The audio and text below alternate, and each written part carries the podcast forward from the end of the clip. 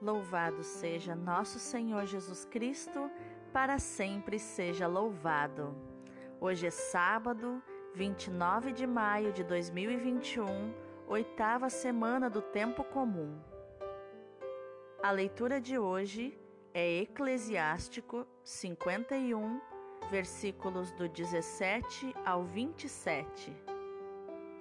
Quero dar-te graças e louvar-te e bendirei o nome do Senhor.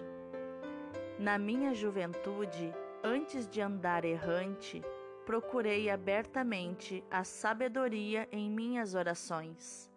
Diante do santuário, eu suplicava por ela, e até o fim vou procurá-la. Ela floresceu como a uva temporã. Meu coração nela pôs sua alegria meu pé andou por um caminho reto, e desde a juventude segui suas pegadas. Inclinei um pouco o ouvido e a acolhi, e encontrei para mim abundante instrução, e por meio dela fiz grandes progressos. Por isso, glorifico a quem me dá a sabedoria, porque resolvi pô-la em prática Procurei o bem e não serei confundido.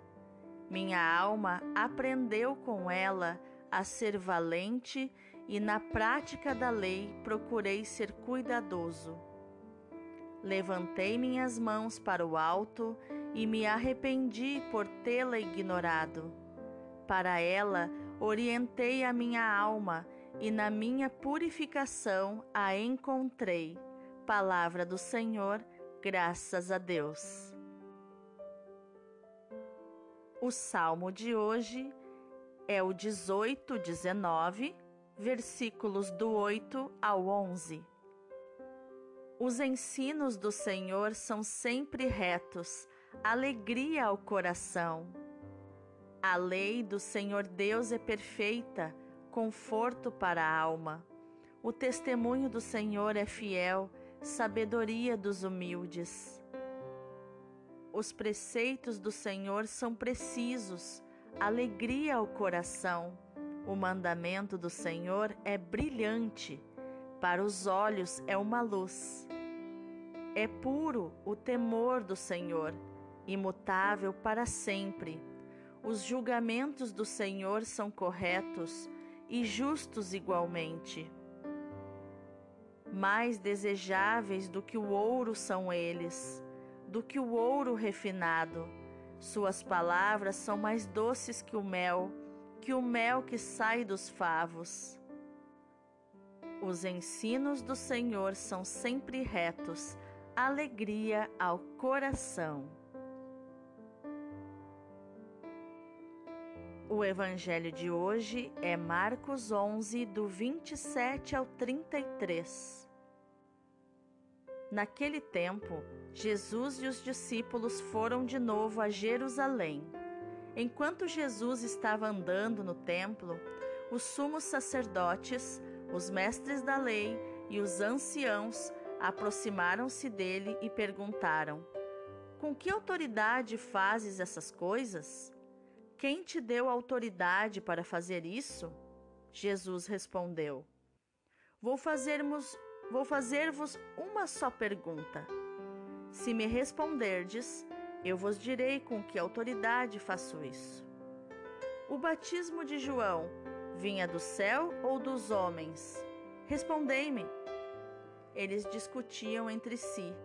Se respondermos que vinha do céu, ele vai dizer: Por que não acreditastes em João? Devemos então dizer que vinha dos homens? Mas eles tinham medo da multidão, porque todos, de fato, tinham João na qualidade de profeta. Então eles responderam a Jesus: Não sabemos. E Jesus disse: Pois eu também não vos digo com que autoridade faço essas coisas? Palavra da salvação, glória a vós, Senhor. Então, quais ensinamentos de inteligência emocional nós vemos nos textos de hoje? Ah, meu irmão, minha irmã, os textos de hoje estão recheados de inteligência emocional e 15 minutos vai ser apertado para conversarmos sobre tudo. Eu vou resumir. A leitura de hoje já mostra Cirácida, o autor do livro do Eclesiástico, erguendo um louvor ao Senhor, porque desde a juventude ele procura abertamente a sabedoria em suas orações. E de tanto pedir e orar, a sabedoria floresceu nele como uva temporã, uma uva que nasce meio atrasada, meio fora do tempo. E ele conta com entusiasmo que o coração dele pôs na sabedoria a sua alegria e que ele seguiu as suas pegadas, que ele parou para ouvir a sabedoria e fez grandes progressos. E ele declara que ele decidiu, ele resolveu pôr a sabedoria em prática, procurando o bem e não, aí assim não seria confundido. E ele encontrou, a sua alma aprendeu com a sabedoria a ser valente, a palavra que hoje nós chamamos de antifrágil. Ele procurou ser cuidadoso nos mandamentos e levantou as mãos para o alto e se arrependeu pelas vezes que ignorou a sabedoria. E ele conta que no último versículo da leitura que ele orientou a alma dele para a sabedoria, como uma bússola em direção ao norte, que é a sabedoria. E na sua purificação ele encontrou a sabedoria, ou seja, na dor, aquilo que nós viemos falando a cada podcast. A dor produz sabedoria. A dor ressignificada produz então a sabedoria. E o salmista continua nessa mesma linha de agradecer a Deus, né, dessa gratidão, desse louvor por causa da sabedoria. Que a lei de Deus é tão perfeita que conforta a alma, ou seja, conforta os nossos, as nossas emoções, que é na alma que elas habitam. Que o testemunho do Senhor é fiel que é a sabedoria dos humildes. Lembrando que humilde é aquele que ama mais a verdade do que a si mesmo. Que os mandamentos contêm uma alegria ao nosso coração. Que o mandamento do Senhor é brilhante, é uma luz para os nossos olhos. Que a sabedoria, o primeiro passo para ter sabedoria é, é ter o temor ao Senhor é temer o Senhor. E o Senhor é imutável, ele não muda. Que os julgamentos do Senhor são corretos e justos igualmente.